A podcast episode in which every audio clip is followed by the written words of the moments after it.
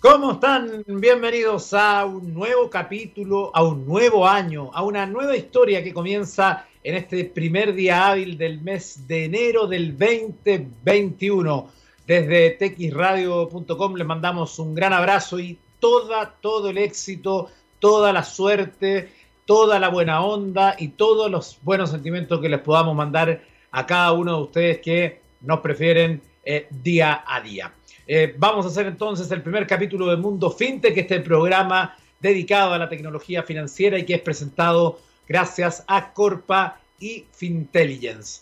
En los próximos minutos vamos a estar conversando con un interesante invitado del mundo fintech, pero antes vamos a revisar algunas informaciones. Eh, además, le cuento en esta especie de eh, amor que tengo por la meteorología que esta semana va a ser mucho calor nuevamente, el verano instalado, temperaturas sobre los 30 grados, así que eh, a estar em, pacientes con eso a quienes eh, no son veranistas, porque este es el momento de los veranistas para que ellos lo disfruten.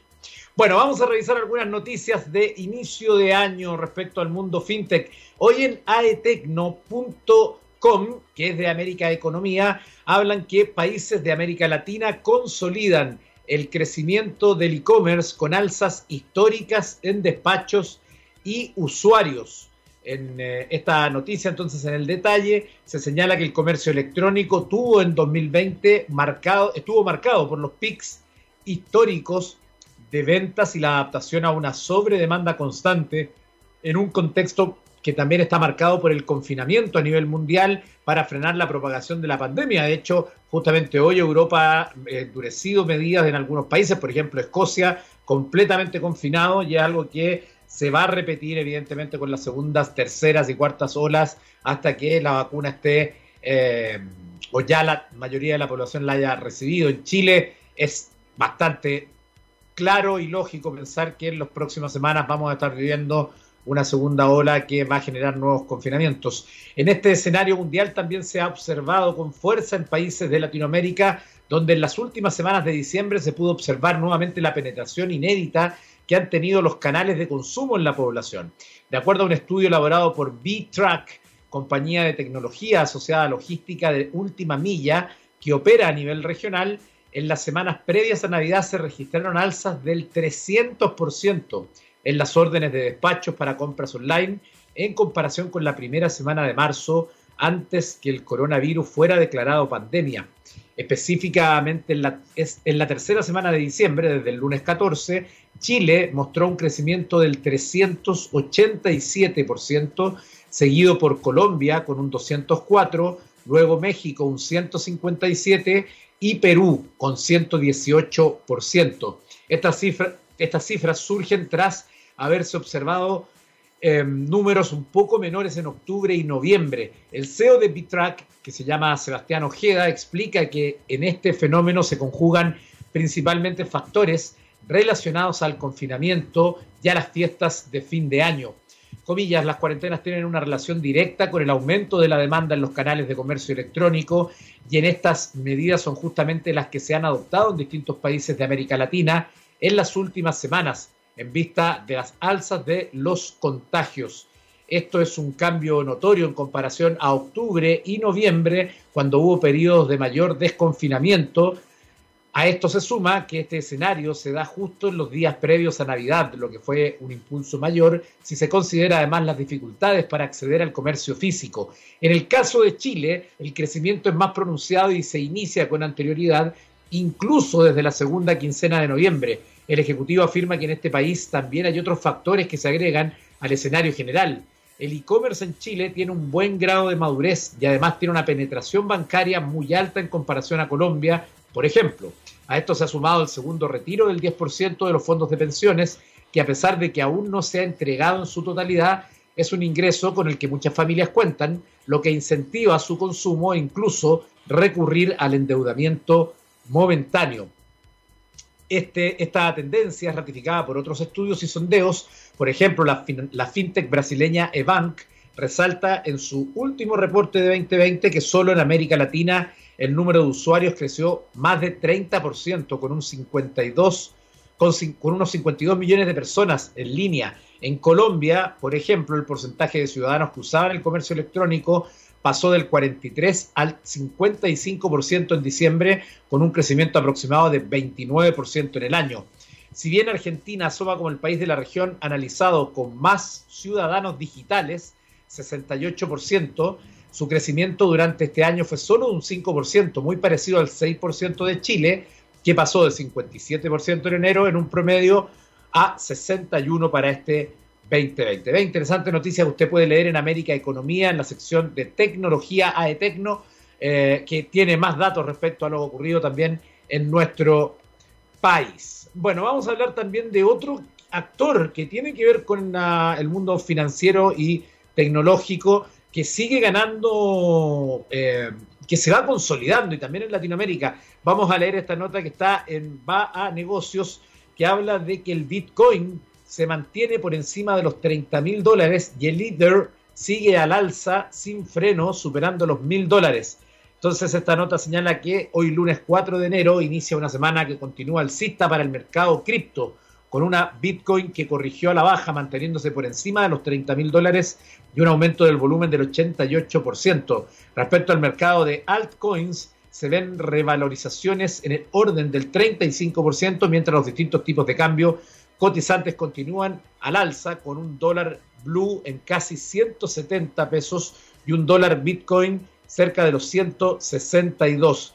Como se puede ver en la tabla, el Bitcoin cotiza actualmente en los 31.600, lo cual implica una variación, bajista mayor al 2% respecto a su precio de cierre de la semana anterior, cotizado en 32.300. Por, eh, al momento de la reacción, la capitalización del mercado asciende a los 68 1.800 millones de dólares, de los cuales Bitcoin representa 591 mil. Parte de datos que están también hoy en el mercado y la, cripto, que entonces siguen ahí eh, transándose en distintos lugares. Y además quiero destacar una noticia que hoy día está en la vanguardia de noticias, que destaca que la cuota de mercado fintech, tecnologías, tamaño 2021 en todo el mundo, dinámica y tendencias del mercado, pronóstico de eficiencia 2024. Es un estudio que ha publicado entonces este informe de FinTech Tecnologías que dice que cubre el análisis de la dinámica del mercado a nivel regional y nacional. El alcance también cubre una descripción general competitiva. Eh, se prevé, voy a ir a los números importantes de inmediato, se prevé que el mercado global FinTech Tecnologías aumente a un ritmo considerable durante el periodo 2026, o sea, ya estamos en ese proceso, en 2020 el mercado estaba creciendo a un ritmo constante y con la creciente adopción de estrategias por parte de los actores claves, se espera que el mercado aumente sobre el horizonte proyectado. El informe también rastrea las últimas dinámicas de mercado como factores impulsores, factores restrictivos y noticias de la industria como fusiones, adquisiciones e inversiones. Global FinTech, tecnologías, tamaño del mercado, participación de mercado, tasas de crecimiento por tips, todo eso está en este informe final que agrega además el impacto del COVID-19 con muchos datos em, que usted puede revisar con los principales actores eh, eh, y donde se señala que el objetivo entonces de este informe era poder ver un patrón de competencia empresarial, las ventajas y desventajas de los productos, políticas macroeconómicas y las políticas industriales también. Así que ya sabe, usted lo puede revisar en la vanguardia noticias.com. Nuestra primera canción del año es de mi banda favorita de la vida. Sí, nos vamos a ir a escuchar esta tremenda canción, probablemente uno de los éxitos más populares de Queen y que cuenta la leyenda, la, leyenda musical, que de no ser por Michael Jackson, no la habrían incluido en el álbum The Game, donde se convirtió en un éxito a nivel mundial, llegando a ser su primer número uno en Estados Unidos. Nos vamos a escuchar Another One Bites the Dust y estamos de regreso en Mundo FinTech.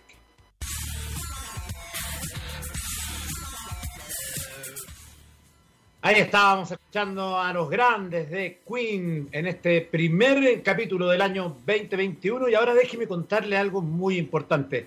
Tu empresa está tomando decisiones con información de calidad y análisis rigurosos. ¿Sabes qué opinan tus consumidores de tus productos y de la competencia? En Corpa llevamos más de 30 años inspirando conocimiento en Chile y Latinoamérica. Conoce nuestros servicios de estudios de mercado e intelligence en www.corpa.cl. Saludamos también a todos los muchachos que trabajan ahí en Corpa. Les deseamos un feliz, feliz 2021, que sigan creciendo y ayudando a las empresas. Bueno, vamos a recibir a nuestro primer invitado de este 2021. Él es eh, Maximiliano Ortiz, CEO de FAPRO. ¿Cómo estás? Feliz año. Feliz año, Eduardo. ¿Bien y tú? Bien, gracias. Aquí estamos esperando que este sea un año eh, más, eh, nos permita desconfinarnos un poco, aunque yo creo que vamos a tener que esperar varios meses todavía. Sí, yo creo que todos estamos esperando lo mismo. Ojalá, ojalá que sea mejor que el, que el pasado, por lo menos. Sí, pues ojalá. Ese es por lo menos el deseo que todos tenemos y esperemos que sea pronto para todos. Bueno, cuéntanos de qué se trata FAPRO, cómo o qué estabas haciendo cuando eh, nace este proyecto. Siempre también es interesante desde esa perspectiva eh, para motivar quizás a otras personas que están ahí pensando en emprender, pensando en eh, dar un vuelco en, su, en sus carreras, en sus vidas. ¿Cuándo surge FAPRO y de qué se trata? Mira, eh, Fabro partió a finales de 2018. Eh, yo vengo de la industria del factoring y junto a mis otros socios, uno que tiene un facturador electrónico y otro que, es consultor, que era consultor de ingeniería en esa época, nos juntamos a finales de, 2018 y tratamos de hacer un producto nada que ver a lo que llegamos después, que más adelante les puedo contar qué era. Que eso también es algo que a veces pasa, ¿no? Eso también es súper bueno. Constantemente pasa esa cuestión. De hecho, fuimos desde ese minuto hemos iterado constantemente para llegar a algo final. Que creemos que hoy día es lo final, pero seguimos también iterando todos los días. Entonces, como te comentaba, nos juntamos a finales de 2018 eh, con la idea de crear un software que se conectara al servicio de impuestos internos y apoyar a las pymes para ayudarlas con la gestión de sus facturas. Algo parecido a lo que, tenía, a lo que tiene Chipax hoy día. Entonces, la idea era justamente apoyar a las pymes, conectarlos con el servicio de impuestos internos y que ellos puedan ver las facturas que recibían, que emitían, etcétera. Por un lado está mi conocimiento y el de Pablo, que es el consultor con respecto a la gestión de la empresa, y el Leo, que era el programador, que es el programador, tenía un facturador electrónico, entonces manejaba perfecto cómo, eh, cómo conectarse con esta fuente de información. Y a modo de, de comercialización, dado que yo venía al mundo del factoring, dijimos, vendamos la información a los factoring y que ellos nos ayuden a comercializar. Entonces empezamos con este proceso, tratamos de venderle a las pymes, las pymes había buena recepción, pero cuando les decía ya ahora el minuto de los que hubo, eh, págame algo, decían no, es que no puedo, llegamos al punto de que las pymes querían pagar una UF anual, entonces finalmente fue como por aquí parece que no va la cosa. Y por otro lado, los factoring nos habían dicho, ya vos, consíguete pymes, que queremos ver la información y le dimos un vuelco finalmente al, producto y dijimos, y si de repente le vendemos la información a los factoring y, que los factoring vinculen la empresa y que ellos puedan descargar la información, y ahí fue donde le pescamos finalmente el mercado que estábamos buscando y creamos un producto que está enfocado en descargar constante constantemente información de diferentes fuentes de datos para apoyar a los factoring con su análisis de riesgo y gestión comercial con sus clientes finalmente. Finalmente a eso llegamos. Entre medio estuvimos trabajando part-time en otros lados, tratando de mantener la empresa a flote. Ya en, justo para el estallido social yo renuncié a mi ex pega. Dos días antes del estallido me vino todo encima. Entre medio hicimos Corner Shop. Estuvimos ahí avanzando, tratando de sacar esta cuestión adelante. Y ya más o menos en mayo del 2020 pasamos el punto de equilibrio. Ya hoy día tenemos nuestros clientes, contratamos gente, y seguimos para adelante finalmente, iterando constantemente con nuestros clientes y creando siempre nuevos productos. Claro, ahí, bueno, ahí está cómo nace y que es bien interesante porque más allá de eh, lo que haga esta fintech o cualquiera, eh, es interesante esa vuelta, ese, eso que ocurre en muchas personas como tú que eh, dan este paso y que en el fondo a partir del know-how que tienen, del conocimiento que traen, por ejemplo tú desde el factoring, pueden dar soluciones o buscar soluciones, independiente de que vaya a ser finalmente esa la su, su eh, paso final. Pero esa es la lectura que todos tienen y que me parece muy interesante de plantearlo a nivel general para la gente que nos está escuchando, que quizás todavía está en el mundo más convencional y que en el fondo todos tienen como una gran motivación de resolver algo que está como necesitado pero además ocupando los conocimientos que ustedes mismos tienen, en la expertise de cada uno de los invitados que hemos tenido acá. Sí, efectivamente. De, De hecho, eh, yo creo que lo más importante en ese proceso es salir a la calle a tratar de vender esta cuestión, porque yo creo que muchos emprendedores se quedan en el, en el, concepto de tengo una buena idea y, yo creo que todos van a querer esta idea, pero no valían hasta tener un producto armado y cuando tienen el producto listo, cuando pasaron seis meses tratando de desarrollar algo, dicen ya ahora salgamos a vender, ven que a nadie le, nadie le gustaba. Entonces finalmente nosotros nos fuimos siempre por ese lado de ir al MVP, el producto mínimo viable, ver si existía recepción, ver si es que alguien lo quería y de ahí seguir iterando. No tenía sentido desarrollar algo muy, muy grande si es que nadie lo quería finalmente. ¿Y para quién han pensado esta solución ustedes? ¿Cuáles son sus públicos objetivos? Eh, ¿Qué pueden ver en, eh, en FAPRO una, una, oportunidad? Mira, nuestro público objetivo hoy día son, son los factoring principalmente. Estamos full enfocados en apoyar en la gestión de los factoring, en el análisis de riesgo y la gestión comercial, eh, apoyando justamente esas dos áreas. Hoy día tenemos sistemas que envían correo a los ejecutivos de los factoring con las facturas que podrían ir a comprar. Eh, finalmente lo que hace el factoring es comprar facturas a crédito eh, de empresas que de buenos pagadores. Nosotros le avisamos a tiempo real cuando una factura fue emitida, les mostramos nuevos pares que pueden ser interesantes, nuevos deudores interesantes, posibles clientes interesantes. Y por otro lado, hemos apoyado en optimizar el, proceso actual. El proceso del, análisis de, riesgo del factoring se demoraba aproximadamente una hora, 45 minutos y entregaba información sumamente vaga.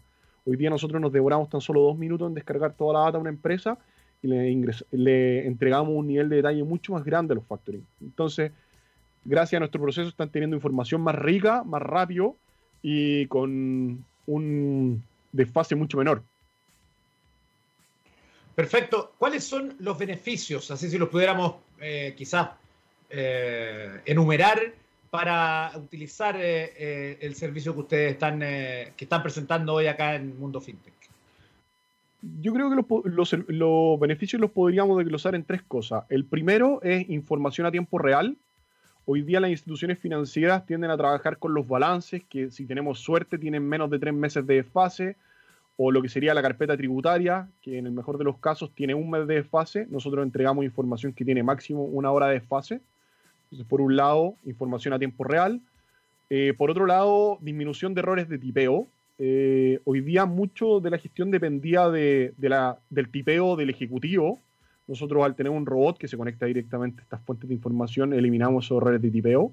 No dependemos de la gestión del ejecutivo que esté consiguiendo papeles, documentos, solamente necesitamos que las empresas se vinculen en el sistema. Y el alto grado de, información nos ha permitido reducir eh, estafas, por así decirlo. Había, había información que no era posible ver con el proceso antiguo, que nosotros sí la hemos logrado captar y eso ha, permitido reducir a, ciertos de nuestros clientes ciertas estafas. Perfecto, eh, súper claro ahí en términos de los beneficios. Eh, también sería interesante, quizás, eh, lo desconozco, por eso te lo pregunto, si hay, me imagino, distintos eh, planes o servicios o productos que nos pudieras contar. Sí, mira, nosotros hoy día tenemos un solo producto y, y, por lo general no hacemos un, un precio diferenciado. Tenemos un producto, por así decirlo, con varios features eh, y no hacemos un precio diferenciado. De hecho, cobramos totalmente diferente a cómo cobra toda la industria. Hoy día toda la, toda la industria está cobrando extra por nuevas funcionalidades y nosotros lo que hemos hecho es ir incorporando nuevas funcionalidades de manera gratis. De hecho, eh, me llama mucho la atención porque hoy día nosotros trabajamos con un cliente bancario, un factoring bancario, y cada vez que le incorporamos una funcionalidad nueva les llama la atención eh, dado, que no se la cobramos, es como, oye, te vamos a incorporar esto, ah, ya, ¿y cuánto me va a costar? Porque necesito presupuesto. claro, compadre, si aquí la cuestión va gratis, aquí nos ayudamos todos. La idea es que el producto a ti te sirva y que sigáis consumiendo finalmente el sistema. Así que, bien, súper bien. Claro, es divertido eso, porque como es la costumbre, ¿no? De creer que pues, cada funcional o cada módulo nuevo eh, implica un costo, ¿no? Sí, efectivamente. De hecho, de repente me dicen, oye, pero necesito que me mande una cotización. Bueno, te voy a mandar la cotización, pero a tener cero. Ah, ya, hay problema, pero necesito por un tema de, que acá me la exigen. No pueden creer que no, no hay una cotización detrás sin ningún monto. claro, imagínate. Es medio ridículo, pero demuestra de alguna forma, es una caricatura de cómo es la costumbre, ¿no? O a lo que están acostumbrados la, digamos, el, mundo más convencional. Sí, efectivamente, efectivamente. E, e, es, es lo, lo, convencional y lo, lo, arraigado que está al, al, papel los factoring. No, no todo, en general hay ciertos factoring que están súper apalancados de la tecnología, pero finalmente lo que nosotros tratamos de hacer es replicar esta tecnología y apoyar a aquellos factoring que no tienen opciones de, apalancarse esta tecnología, que no tienen capacidad de hacerlo ellos mismos. Entonces nosotros le entregamos todo este canal de análisis eh, y gestión de sus clientes. Esa es la idea del eh, sistema.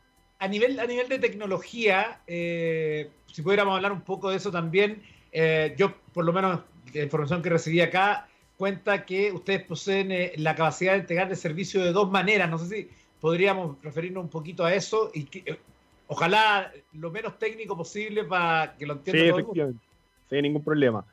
Mira, eh, la manera más convencional que tenemos es cloud, que la llamamos, que tiene que ver con lo que es eh, mantener el sistema en nuestros servidores, toda la data se descarga en nuestros servidores, el sistema está montado en nuestros servidores, que particularmente son de Amazon, servidores de Fabro, a los clientes les podemos dar acceso sin ningún problema, y hay ciertos clientes, principalmente los clientes más grandes como los clientes bancarios, en los cuales por un tema de protección de información ah, no les gusta que la información salga de su sistema.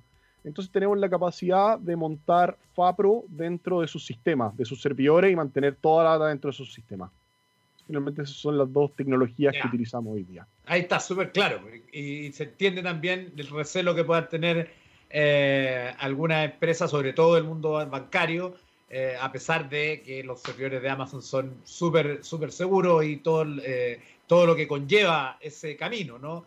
Respecto a eso. Bueno, estamos conversando con Maximiliano Ortiz, el CEO de FAPRO, que nos está contando de esta iniciativa que comenzó en 2018. Vamos a hacer una pausa musical y al regreso seguimos conversando más del mundo fintech. Nos vamos hasta el año 2003.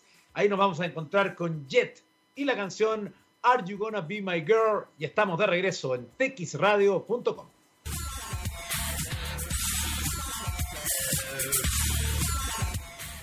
Estamos de regreso en Mundo FinTech y déjeme contarle algo muy importante.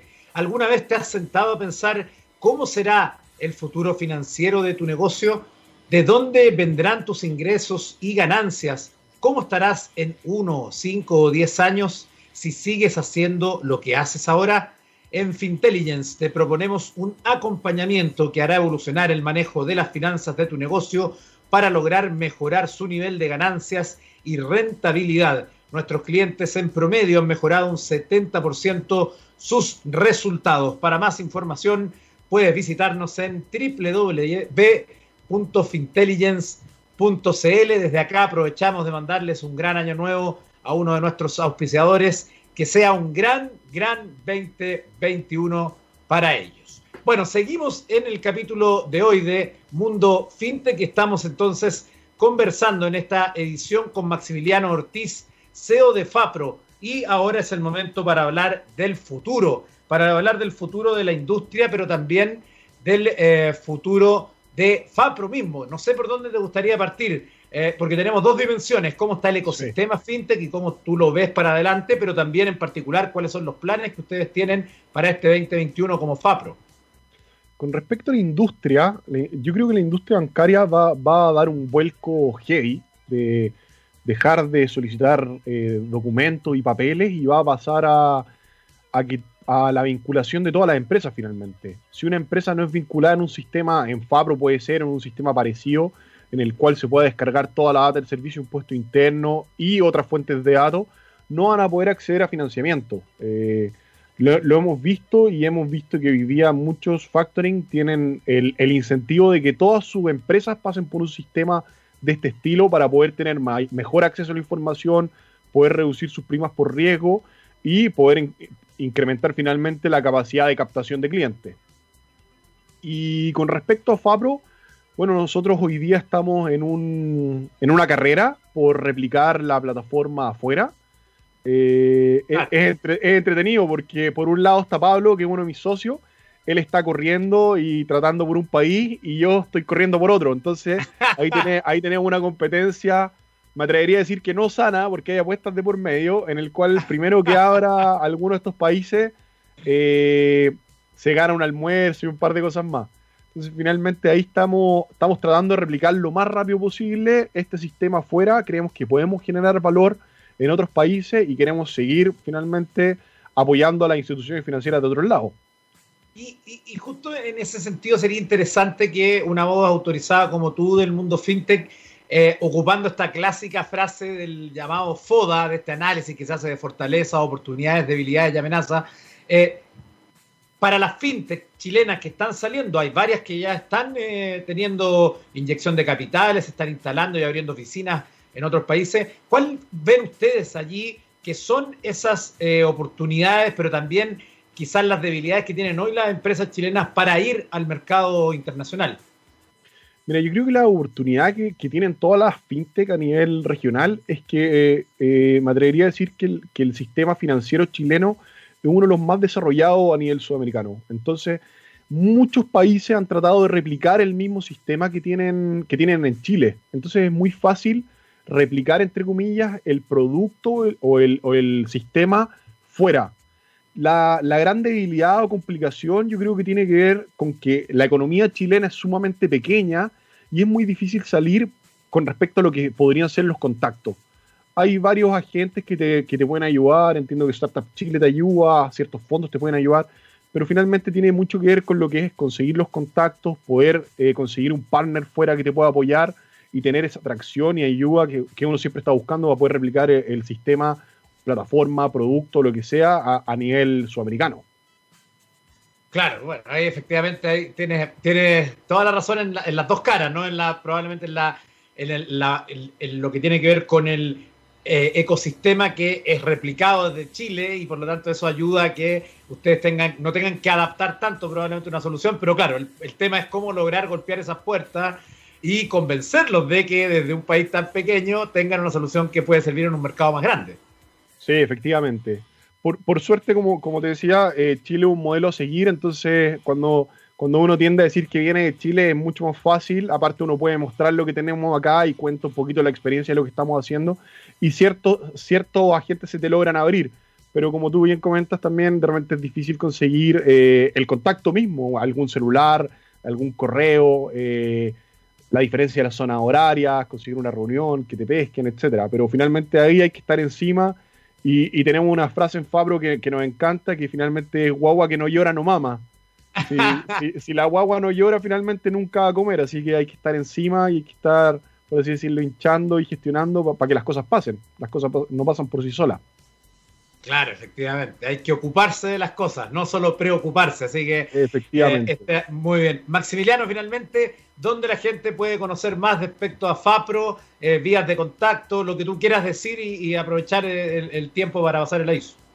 Sí, obvio. Eh, cualquiera que nos quiera conocer se puede meter a nuestra página web, fapro.cl. Me pueden escribir sin ningún problema. Yo feliz de recibir cualquier comentario, consulta. Mi, mi correo es max.fapro.cl. Eh, y ahí por lo general pueden encontrar toda la información. La página es un poquito vaga, eh, la hicimos así relativamente a propósito, pero ahí se pueden hacer una idea de qué es lo que hacemos y, también pueden ver quiénes son, quiénes son nuestros clientes. Eh, también es una buena, siempre una información importante, con quién trabajan estos cabros, ¿no?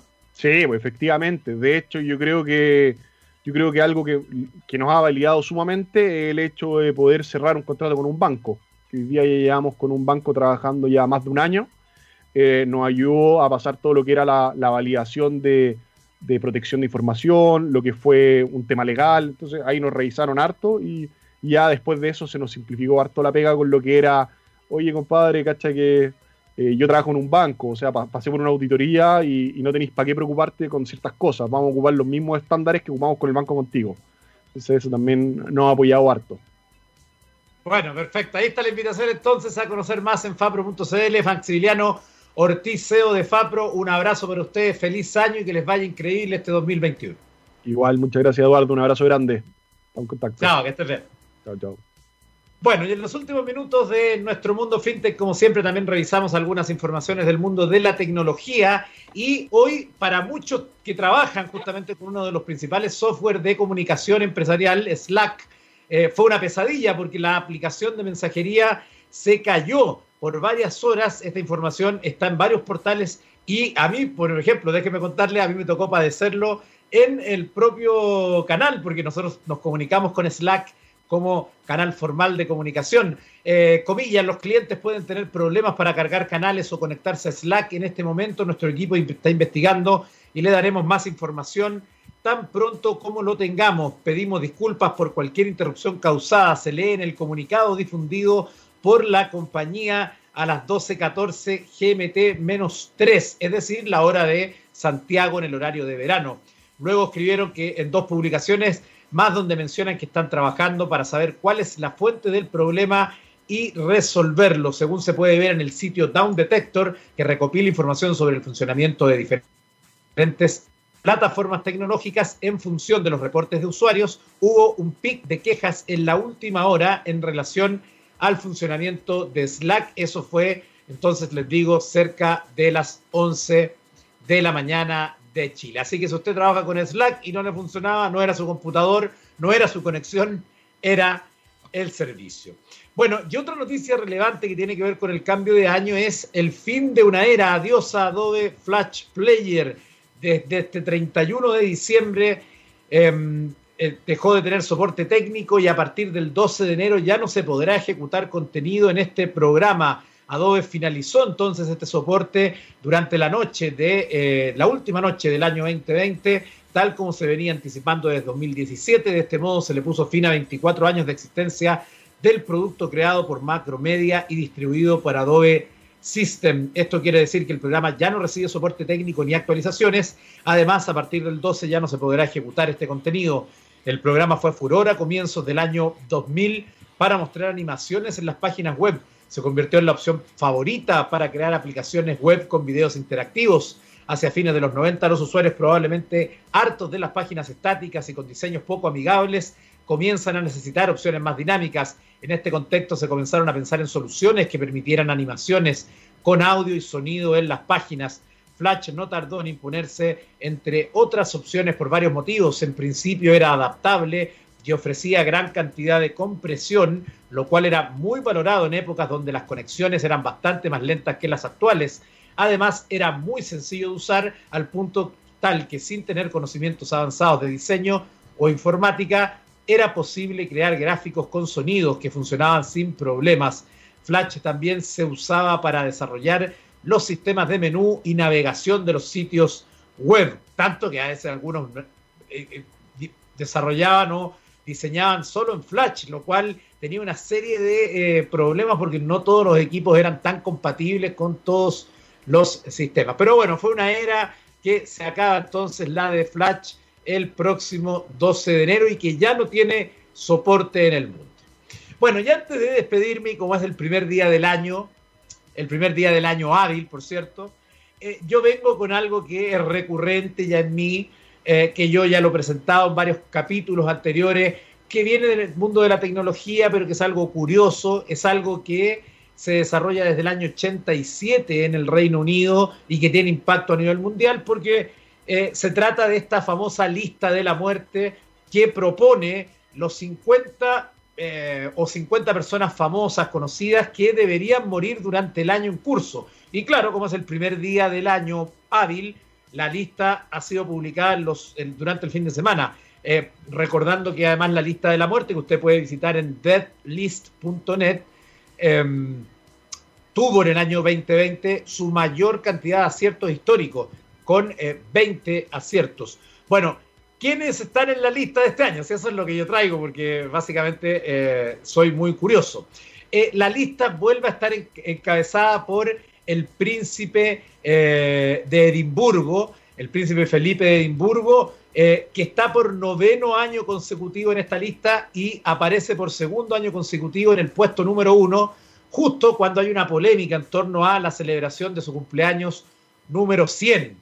Así que él es el cabeza de la lista. ¿Quién está segundo? Segundo en esta lista y que el año pasado aparecía 13 y ahora aparece en el segundo lugar es Betty White, eh, una célebre actriz y que entonces eh, comediante, actriz y ex modelo, productora ejecutiva estadounidense que desarrolló una extensa carrera en Hollywood y adquirió reconocimiento internacional por su interpretación del papel Rose Nylund en la exitosa comedia Las chicas de oro de los años 80. Seguramente usted la recuerda en uno de esos notables series que se daban en los 80 en nuestro país eh, y seguramente en muchos más lugares de Sudamérica. ¿Quién está en el tercer lugar? El podio. El podio de este, de este año lo completa Dick Van Dyck, actor de 96 años, que entonces aparece por sexto año consecutivo en la lista de la muerte y que eh, es eh, un reconocido y premiado actor de cine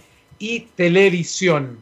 Bueno, además de ellos tres, llamativos son los nuevos, o sea que nunca habían estado en la lista, porque hay otros que también habían estado, como el emperador Akito, que ha estado cuatro veces, que está dentro de los diez primeros. Pero si vamos solo a los nuevos, ¿cuáles son llamativos en nuestro país? El primero de ellos es Angela Lansbury, actriz de 96 años que seguramente usted la recordará en ese maravilloso papel de la reportera del crimen que inspiró probablemente a muchos de mi generación a ser periodistas con su máquina de escribir, allí aparecía ella siempre. Ella entonces aparece en esta lista. También en esta lista están por primera vez la, eh, la esposa de John Lennon, Yoko Ono, eh, por primera vez aparece en la lista eh, como posibles personas que podrían morir. Está la reina Isabel II, pero que ya había aparecido tres veces. Está por primera vez la ex primera dama de Estados Unidos, Rosalind Carter también está en esta lista otro político importante de Estados Unidos, Dick Cheney, que ya había estado en otra ocasión. Y también llama la atención la aparición de, además de Yoko Ono, de Linda Nolan, eh, también de Mel Brooks, comediante y director. Y también en esta lista aparece por segundo año consecutivo Jean-Marie Le Pen, eh, también ex eh, autoridad en Francia. Y mire este, Raúl Castro, es uno de los nuevos que aparecen en la lista, eh, ex eh, presidente de facto de Cuba, y también están en esta lista él, un hombre muy, muy asociado a la Fórmula 1, Frank Williams, que fue por años director de Fórmula 1, además que, recordemos, él sufrió un accidente que lo dejó en una condición bastante grave. Están en esta lista también otros que no son muy conocidos en nuestro país, pero está Shannon Doherty, que es reconocida actriz de 90-210, y otras que son más locales del mundo de Gran Bretaña y de Estados Unidos. Ahí está entonces la lista si usted la quiere revisar, que además incluye por cuarto año consecutivo a Tony Bennett. Usted puede revisarla en de, con TH, D A D E A T H list.net y ahí estarán los 50 nombres que ellos proponen Esperemos no le achunten a ninguno, pero bueno, el año pasado ya fueron 20. Llegamos al final de nuestro primer capítulo 2021 de Mundo FinTech y nos vamos a despedir con otro tema. Abrimos con un, uno de los más grandes, cerramos también con otro que también yo creo que ya eh, eh, Gabriel Cedrés, nuestro control, sabe que yo soy cuarentón, entonces me tira ahí canciones que eh, son muy notables. Incluso para algunos, los más puristas, me contaba alguna vez eh, el, director de esta radio, Gabriel Sala, eh, me decía, para ellos no es rock Guns N' Roses. Es una discusión que está allí planteada, para mí lo es, sin ninguna duda, y nos vamos a despedir con una de sus grandes canciones del año 1987 y que estaba incluido en su álbum Apetito de Destrucción. Nos vamos con Paradise City gracias a FinTech y Fintelligence eh, perdona, a Corpa y Intelligence que presentan Mundo FinTech. Quédense con Guns N' Roses, luego con más acá en texradio.com y nosotros nos volvemos a conectar el día miércoles. Que esté muy bien. Chao.